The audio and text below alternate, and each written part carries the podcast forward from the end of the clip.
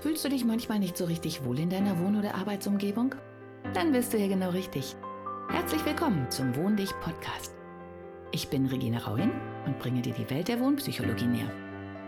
Du wirst deine Wohn- und Lebensumgebung so gestalten können, dass sie nicht nur eine positive Wirkung auf dich hat, sondern auch auf deine Gesundheit, deine Leistungsfähigkeit und dein Wohlbefinden.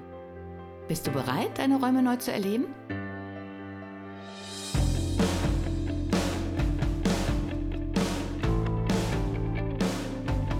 Hallo und herzlich willkommen zu meinem Podcast. Das wird jetzt eine sehr spontane Folge, weil ich es gerade mal loswerden möchte. Und ich weiß, wenn die Stimmung vorbei ist, dann ist es schwer, das zu ähm, ja, wiederherzustellen, zu rekapitulieren. Und deswegen mache ich es jetzt. Es ist Sonntagmorgen. Eigentlich wollte ich frühstücken, aber es gibt manchmal Dinge, die wichtiger sind. Draußen fällt der Regen, mein Büro ist abgedunkelt, damit die Akustik stimmt und damit mich die Geräusche von außen nicht so sehr beeinflussen. Zeit für einen Begegnungsplatz mit mir selber. Wie ihr wahrscheinlich mitbekommen habt, bin ich tatsächlich auf einer Art Reise. Und zwar auf der Reise von einem mehr oder weniger sicheren Job. Und je länger ich auf dieser Reise bin, desto mehr wird mir klar, dass auch das Freelancertum in einer gewissen Form so eine halbherzige Form von sicherem Job ist. Man trägt nur die Risiken eines Unternehmers, hat so ein bisschen das Gefühl, man wäre sicherer Angestellter, aber unterm Strich ist man voll haftbar, null abgesichert, den ja, Entwicklungen hemmungslos ausgeliefert. Und es ist halt immer nur eine halb selbstständige Position. Nichtsdestotrotz, glaube ich, ist es für eine Übergangsphase gar nicht so verkehrt, sich so langsam von dem einen in das andere zu bewegen. Denn das, was mich auf dieser Reise immer mehr eingeholt hat, ist, dass alles, was ich im Inneren noch nicht spüre, alles, wozu ich im Inneren noch nicht bereit bin, das klappt im Äußeren einfach nicht. Da kann man ähm, Muster nachvollziehen, Strategien nachahmen, wie man möchte. Es klappt einfach nicht. Und darum geht es auch in dieser Folge. Denn mir ist heute bei einem Live, in, äh, einem Live auf Instagram von der Anne von Jahr, eine ja, spirituelle Lehrerin, kann man vielleicht sagen, die aber auch sehr im Hier und Jetzt verbunden ist und auch aus einem künstlerischen Beruf, nämlich der Schauspielerei, kommt, was mir erst heute richtig bewusst geworden ist. Ja, deren Live habe ich gerade gesehen und es ging um Geld und letztlich geht es mit Geld ja auch um Energiefluss, um Wertschätzung. Und sie hat so ein paar Dinge aufgedeckt, ähm, die ich zwar irgendwie ahnte, die mir aber nicht so richtig klar sind. Okay, starten wir mal von vorne. Es geht halt, wie ganz oft, um den Stall, aus dem man kommt, um das Haus oder eben nicht Haus, in dem man aufgewachsen ist und um all das, was man eingetrichtert, klingt ein bisschen blöd, aber die Dinge, die man die ganze Zeit gehört hat. Und bei mir war das, und das könnt ihr über mich auch hören, dass ich eigentlich immer schon damals Architektur studieren wollte, aber einfach aus dem Grund, weil ich damals gar nicht wusste, dass es Innenarchitektur gibt. Also ich wollte immer Architektur studieren. Und ich habe sehr viel dran gesetzt, das auch durchzusetzen und ich bin auf sehr große Widerstände gestoßen. Und einer der Sätze war, das ist eine brotlose Kunst. Davon wirst du niemals leben können, lerne was Anständiges. Ja, damals war das mit der Freiheit der Jugendlichen und Kinder und sonstigen noch eine ganz andere Sache als heute. Also jedenfalls führte es bei mir dazu, dass ich die anständige Banklehre gemacht habe und in der Banklehre unwahrscheinlich kreativ wurde. Sprich, ich habe der Postabteilung Schiffe versenken beigebracht, ähm, weil ich das Warten auf die Auszüge, die man damals noch ausdruckte, so doof fand. Wie auch immer, dieser Satz, es ist eine brotlose Kunst, hat mich über die Jahrzehnte, und das ist ziemlich erschreckend, mehr verfolgt, als mir bislang bewusst war. Und jetzt, wo ich den, den Rahmen des Freelancers und all der anderen Dinge aufgebrochen habe und mich ja ein bisschen vielleicht auch von innen forciert und ähm, befreit habe. Fast schon rausgeschmissen worden bin aus dem alten Leben, wenn man es mal so sagen darf. Ja, wird mir so einiges klar. Und letztlich bin ich auch aus diesem alten Leben in Anführungszeichen als Lichtplanerin rausgeschmissen worden, weil ich endlich meine Kunst leben wollte und weil ich den Anspruch hatte, für meine künstlerische Leistung bezahlt zu werden. Was vielleicht hier bei euch noch nicht allen ganz klar ist, es gibt inzwischen, also die Innenarchitektur, muss ich jetzt mal ganz böse so sagen, wird hier zumindest in Deutschland so ein bisschen vermanscht. Wir sind kein richtiger Architekt. Also ein Architekt hat ja noch einen ganz anderen Anspruch. Ähm, wir werden so ein bisschen als Raumausstatter dargestellt, sind wir aber gar nicht. Oder als Dekorateur. Oder ja, wir sind so ein bisschen zwischen den Fronten. Hatten wir uns damals zu meinen Studienzeiten gerade den Messebau erobert, weil die Architekten halt noch gebaut haben und wir nicht in die Möbelgeschäfte wollten ja, kam dann eine Zeit, in der nicht mehr viel gebaut wurde und dann kamen die Architekten in den Messebau. Die Architekten haben Bauvorlageberechtigung, das heißt, die dürfen mehrgeschossig bauen, um es mal ganz schlicht auf den Punkt zu bringen. Uns hat man die irgendwann aberkannt und das begab sich so in meinen Studienjahren, also in den Anfang der 90ern, Mitte der 90er, durften Innenarchitekten das nicht mehr. Also davor, wer früher studiert hat, durfte tatsächlich auch als Innenarchitektin ein Haus bauen oder als Innenarchitekt. Und Archi Innenarchitektin ist schon diese freudsche Fehlleistung, weil die meisten sind Frauen. Und wie in so vielen Frauenberufen wird der Beruf weniger anerkannt und deutlich schlechter bezahlt als der männliche Teil, nämlich der Architekt. So ein Architekt hat immer noch, ne? ich spreche es auch schon ganz anders aus, der Architekt. Okay, das zum einen. Brotlose Kunst. Und ich merke halt auch jetzt, wie so alte Sachen hochploppen. Also ich habe im Studium immer gesagt, ich werde eher putzen gehen, als dass ich es mir verbieten lasse, mein tiefstes Inneres auszuleben, nämlich kreativ zu sein.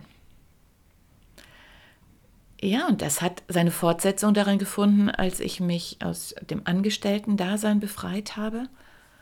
Ja, tatsächlich war einer der Auslöser, dass man mir meinen ähm, Bildungsurlaub nicht genehmigt hat, der mir definitiv zustand und ich auch damals schon beschlossen habe, mit Mitte, Ende 20, wer mir das verwehrt, was mir rechtlich zusteht, für den kann ich nicht mehr arbeiten und für den werde ich nicht nachts um elf da sitzen ähm, und dessen Pläne fertig machen, damit er mehr Umsatz macht, wenn er meine Interessen nicht wahrt. Mein Buch fußt auf sehr vielen ganz privaten Erfahrungen, die sich irgendwie wohl aufgestaut haben. Aber auch das nur am Rande. Ich war ein Jahr in, äh, in Costa Rica. Mein Ziel war, aus unserem System rauszugehen, mir das alles anzugucken. Ich hatte Geld und aus heutiger Sicht lächerlich wenig Geld, also 14.000 D-Mark, sprich ungefähr 7.000 Euro für ein ganzes Jahr. Ich hatte danach keinen Job, ich hatte keine Sicherheit, ich hatte alles gekündigt. Aber mir war ganz klar, erstens, mein Leben wird danach weitergehen und zweitens, ich brauche das jetzt und drittens, das wird hinhauen. Ja, und obwohl ich das Geld hatte, bin ich nicht wirklich wie eine Touristin rumgereist. Aber ich habe dieses innere Bedürfnis gelebt und ich habe festgestellt, ich kann gar nicht anders. Ich muss irgendwas dekorieren. Ich habe halt bei den Eltern meines damaligen Freundes auf einer äh, elektrischen Nähmaschine, die man auf eine Fußnähmaschine umgebaut hatte, nachts die, die Stoffverkleidung für unseren Jeep oder meinen Jeep genäht, damit wir uns unterwegs ein bisschen mit Donuts verkaufen äh, finanzieren können. Ich habe den Wagen so eingerichtet, dass wir drin schlafen konnten und gleichzeitig man hinten die Klappe aufmachte und alle Werkzeuge da hingen, damit wir einfach die Tür aufmachen und dann unsere Donuts ähm, ganz entspannt wie in der Großküche produzieren konnten. Ich habe uns Schürzen genäht ich habe ähm, alles farblich zusammengestellt, einen Tisch genommen. Ich habe den, den Laden ähm, des Architekten, des chilenischen Architekten ähm, renoviert, umgebaut mit ganz kleinen Mitteln. Also das war jetzt kein Laden, wie man sich das hier in der Mall vorstellt. Wir waren halt in, in Costa Rica und das vor fast 30 Jahren. Da waren die Zustände noch ganz anders, aber wir haben das nach System umdekoriert, so wie ich es beim Lichtplan ge gelernt hatte, weil ich halt viel Jobs gemacht habe Ich habe auch da, glaube ich, kein Geld für bekommen, aber auch das war ein inneres Bedürfnis. Und ich habe damals in Costa Rica gelernt, was immer passiert. Dieses Bedürfnis wird mir bleiben und ich werde in dieser Form niemals ein wirklicher Rentner sein, mich irgendwo hinsetzen, sondern ich werde das immer ausleben müssen. Und meine Eltern haben aber immer gesagt, wann hört das denn mal auf? Jetzt hast du doch die Wohnung renoviert, jetzt bist du doch mal fertig. Und ich habe gesagt, ich bin nie fertig. Bei einem Maler würde niemand auf den Gedanken kommen, er hat ein Bild fertig gemalt und jetzt ist gut, jetzt legt er die Füße hoch und er wird nie wieder eine Staffelei anrühren. Und das Gleiche ist eigentlich bei mir auch und nicht nur bei mir. Nur dieses Künstlerische, dieses wirklich Künstlersein, wird uns auch so ein bisschen abgesprochen. Und jetzt im Moment, wo ich wieder mehr in dem Online-Business bin, wo es dann eigentlich konkreter um Geld geht, kommt dann auch oft, gibt keine Preise an, dann kann man dich so vergleichen. Und ich sitze da und denke jedes Mal, nein, man kann mich nicht vergleichen, weil wir sind Künstler. Und ich kann zwar sagen, der eine ist günstiger als der andere, aber letztlich geht es immer darum, Gehe ich mit diesem Künstler in Resonanz? Ist das der Künstler, der mir als Kunde gefällt? Hat er den Strich, wie wir sagen, also den, den tiefe inneren Ausdruck in seinen Werken, der mir gefällt? Bei einem Künstler würde das keiner absprechen, auch wenn da 20 Bilder hängen, die alle 20 Euro kosten, was, entschuldigt, Künstler, was eine Unverschämtheit ist, sagen wir mal 2000 Euro kosten dann würde man diese Entscheidung, welches Bild man kauft, auch niemals am Preis festmachen. Weil das eine Bild, auch wenn es jetzt günstiger wäre, wenn es uns nicht gefällt, werden wir es doch niemals kaufen. Warum sollten wir es machen? Und das andere, wenn es teuer ist, da werden wir vielleicht drauf sparen, weil es uns das wert ist. Und das ist das, wie man eine Bezahlung von einem Künstler, in diesem Fall einem Innenarchitekten und vielen anderen Berufsgruppen mehr, mal betrachten sollte. Und wie tief dieser Glaubenssatz ist, ist mir eigentlich erst heute so richtig klar geworden und wie sehr er mich immer noch behindert. Du, äh, denn dieser Spruch, du musst was Anständiges lernen, heißt ja, dass mein ganzes Studium unanständig ist und dass mein Original, ja, Job ist auch ein blöder Begriff, also meine, meine Fähigkeit, Menschen in ihrer Seele zu erkennen, Menschen so viel Vertrauen entgegenzubringen, dass sie mir im Prinzip ihre tiefsten inneren Bedürfnisse offenbaren.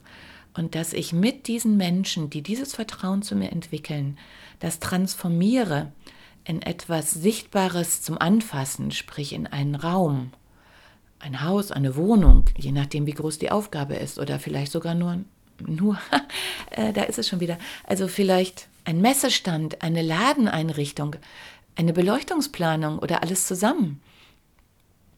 Oder ein richtiges Kunstwerk. Es ist ja ganz egal. Der Ansatz dazu ist immer der gleiche.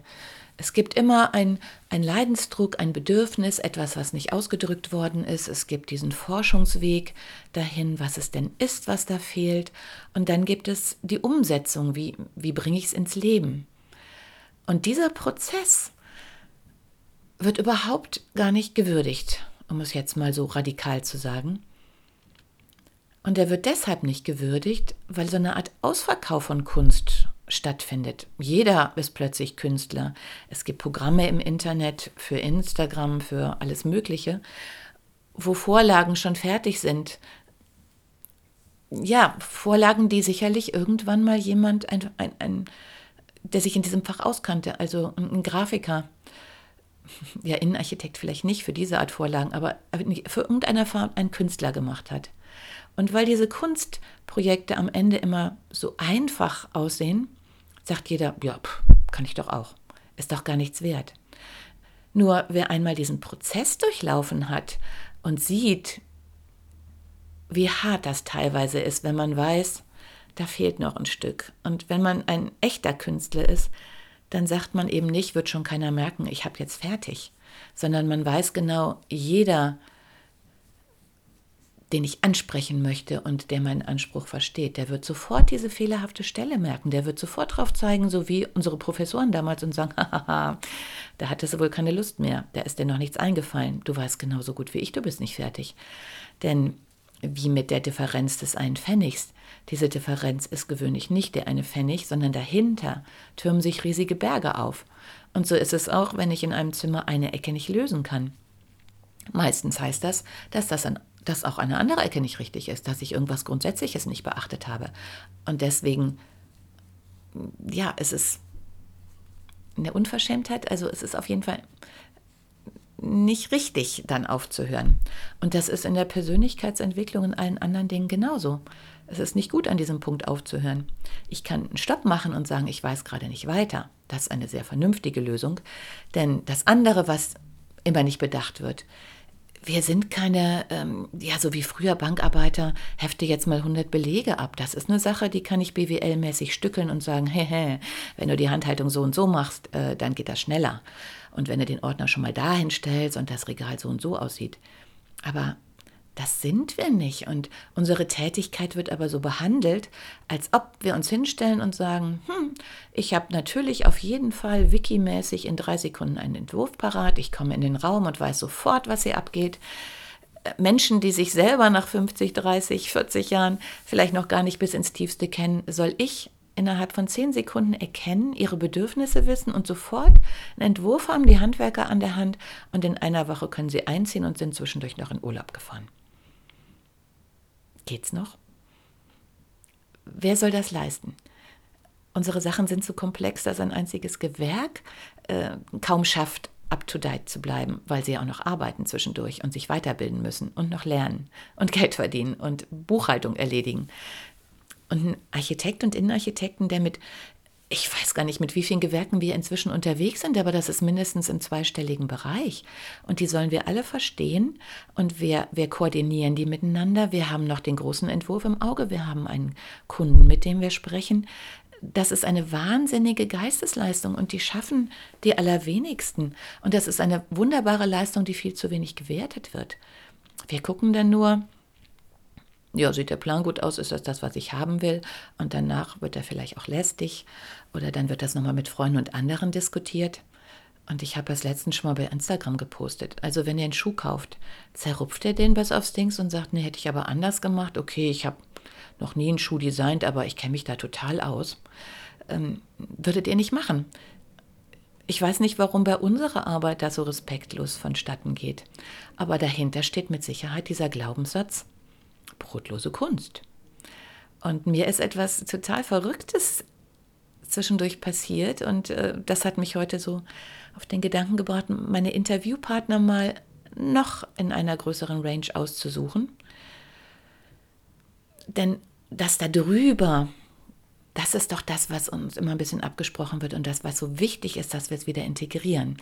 Ich habe ja zwischendurch auch als Immobilienmaklerin gearbeitet, weil 2008 nach der Lehman-Krise wirklich für viele vielleicht gar nicht so nachvollziehbar, für mich aber sehr schmerzhaft nachvollziehbar. Ich aus einer Position, bei der ich ganz entspannt mit den Lichtplanungen gut Geld verdient habe, Zeit hatte für mein Kind. Ja, ich konnte drei Wochen, äh, drei Tage die Woche arbeiten, habe mein Kind morgens zur Kita gebracht, damit das wieder abgeholt oder vielleicht war es auch schon die Schule und hatte zwei Tage dann frei und das Wochenende fantastisch. Und ich konnte davon richtig gut leben, weil ich das Wagnis eingegangen bin, nicht angestellt zu sein, sondern Freelancer. Und dann kam die Lehman-Krise. Und ich weiß noch, von einem Tag auf den anderen war ja sozusagen die ganze Welt so verunsichert, dass man natürlich als erstes die rausgeschmissen hat, bei denen man noch gar keine Kündigungsfristen hat, die Freelancer. Und von einem Tag auf den anderen hatte ich weder einen lichttechnischen Auftrag noch einen Privatauftrag noch irgendwas in meiner Branche, weil die ganze Branche in diesem Moment eigentlich nicht mehr funktionierte. Denn wenn Not am Mann ist, geht man erstmal wieder zu den Basic. Dann fängt man nicht an, seine Wohnung umzubauen. Dann sichert man erstmal das Essen, das Grundeinkommen und äh, alles, was man schon hat und fängt nicht an, noch ins größere Risiko zu gehen. Also haben die Firmen erstmal nicht mehr investiert. Deswegen wurden natürlich auch die Lichtplanungen, die vielleicht sogar anstanden, erstmal zurückgefahren. Privatleute hatten auch, glaube ich, Besseres zu tun, als dann gerade irgendwas umzubauen oder sich in den wagemutigen Hausbau zu stürzen. Nun ja, ich war vogelfrei und ich muss gestehen, ich fand es bis auf das Mangel Geld wunderbar, so wie jedes Mal, wenn ich vogelfrei bin. Und auch die Handwerker, wir hatten alle vorher ziemlichen Stress, weil die Wirtschaft sehr gut lief, sind zu mir gekommen und haben gesagt, boah, ist das schön. wir verstehen uns total gut und jetzt, da wir keine Aufträge haben, können wir endlich mal in Ruhe Kaffee trinken. Und ich weiß noch, ein, einer meiner Tischler, also ein Tischler, mit dem ich gern zusammengearbeitet habe, kam zu mir und hat gesagt, boah, wie schön, bei dir ist so ruhig, die Welt kann draußen bleiben. Und wir haben über ganz andere Dinge gesprochen und es war total persönlich und ganz wunderbar. Ich bin vom Medienverband interviewt worden, weil ich ja eh Zeit hatte und die äh, auch Journalisten ausbilden.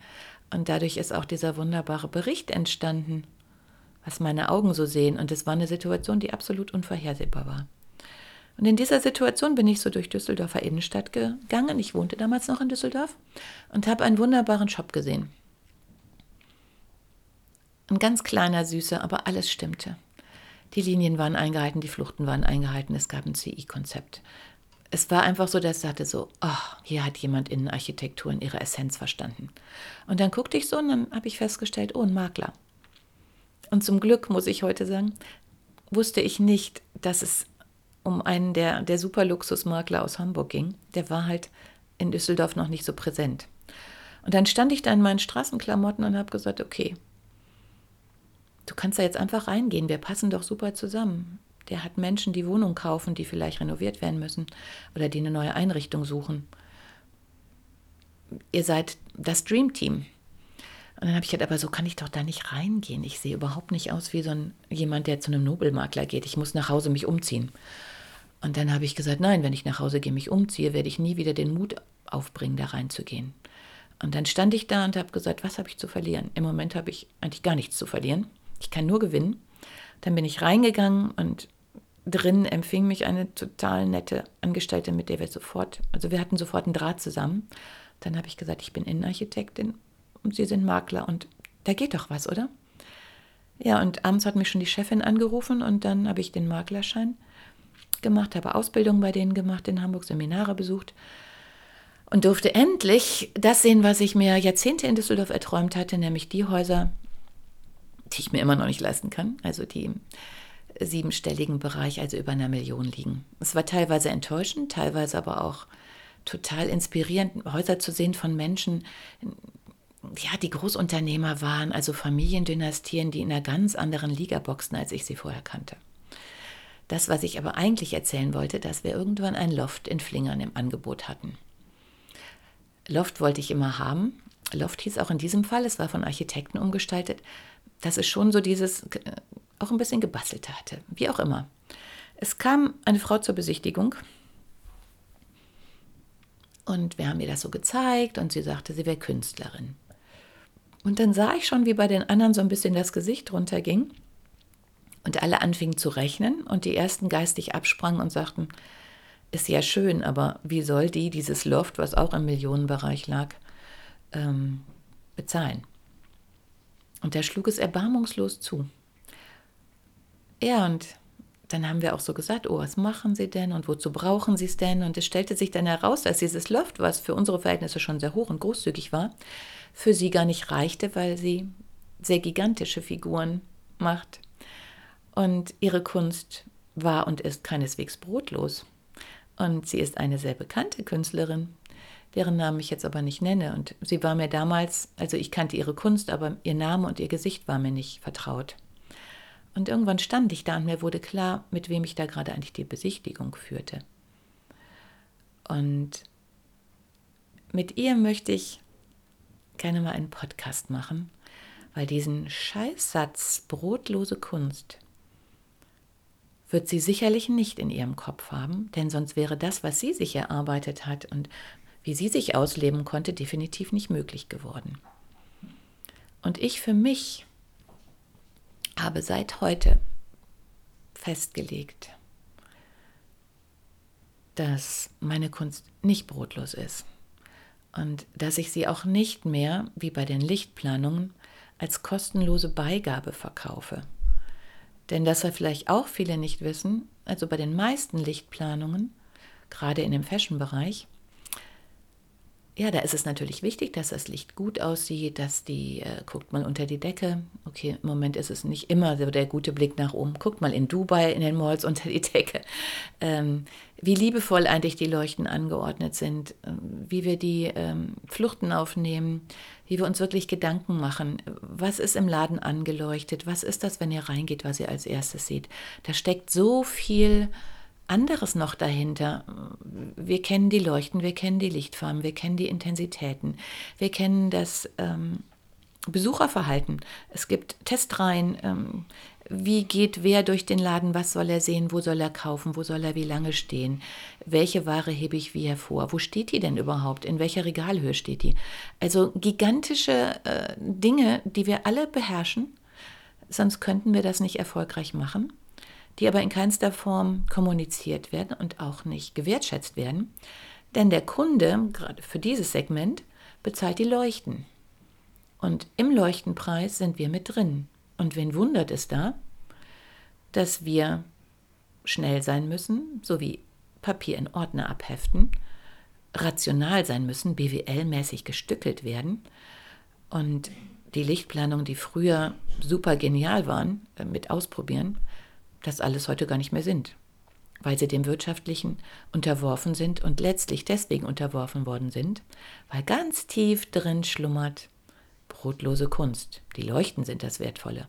Die Planung dahinter liefern wir mal so mit. Und ich glaube, genau an diesem Punkt höre ich jetzt mal auf. Guckt euch mal um und denkt mal drüber nach, was für wertvolle Dinge im Moment viel zu wenig geschätzt werden und wie wichtig die eigentlich für euch sind und wie viel mehr die euch geben als diese Geldsachen. ja, ich weiß genau, es muss erstmal rattern. Und in diesem Sinne einen schönen Tag. Ich werde mich nachher meiner sinnerfüllten und für mich total glücklich machenden Kunst widmen und mein Büro, wo ich meine Oberhoheit habe, wo ich so viel Zeit investieren darf, wie ich möchte, wo ich mir so teure Sachen kaufen darf, wie ich möchte, ohne dass mir jemand reinredet. Und deswegen sind immer noch meine Sachen mir die allerliebsten. Ja, und ich hoffe, dass sich das bald ändert und dass ich die Kunden finde, die meine Arbeit zu schätzen wissen, weil ich sie zu schätzen weiß. Und die auch da stehen und sagen, ja, das ist mir richtig Geld wert und ich möchte teure Kunstwerke kaufen und ich möchte Möbel kaufen, auf die ich mich jeden Tag freue. Und dieses zeitlos ist für mich wirklich zeitlos, also ohne jemals eine Zeit gehabt zu haben. Alle Dinge, die mir am Herzen lagen, die sind nicht zeitlos, die, die, die sind begeisternd, die haben Höhepunkte, da freue ich mich jeden drauf, Tag drauf, dieses ganz spezielle, exquisite Stück zu sehen. Und dieses ganz spezielle, exquisite Stück wird er in seiner ganzen Pracht stehen und bestimmt nicht verschämt in beigegrau in der Ecke. So, jetzt höre ich aber wirklich auf. Einen schönen Sonntag wünsche ich euch. Hat dir die heutige Episode gefallen? Dann bewerte diesen Podcast am besten mit Kommentar direkt bei iTunes. So gibst du auch anderen die Chance, diesen Podcast besser zu finden und die Tipps nutzen zu können. Hast du vielleicht noch Fragen oder Anregungen für die nächsten Folgen? Dann hinterlasse dein Feedback gerne unter dem Blogbeitrag zu dieser Episode oder sende es direkt per E-Mail an podcast.wohndich.de. Meine E-Mail-Adresse und alle Links zum Beitrag findest du in den Show Notes. Und denke immer dran, wohn dich und entfalte deine Persönlichkeit.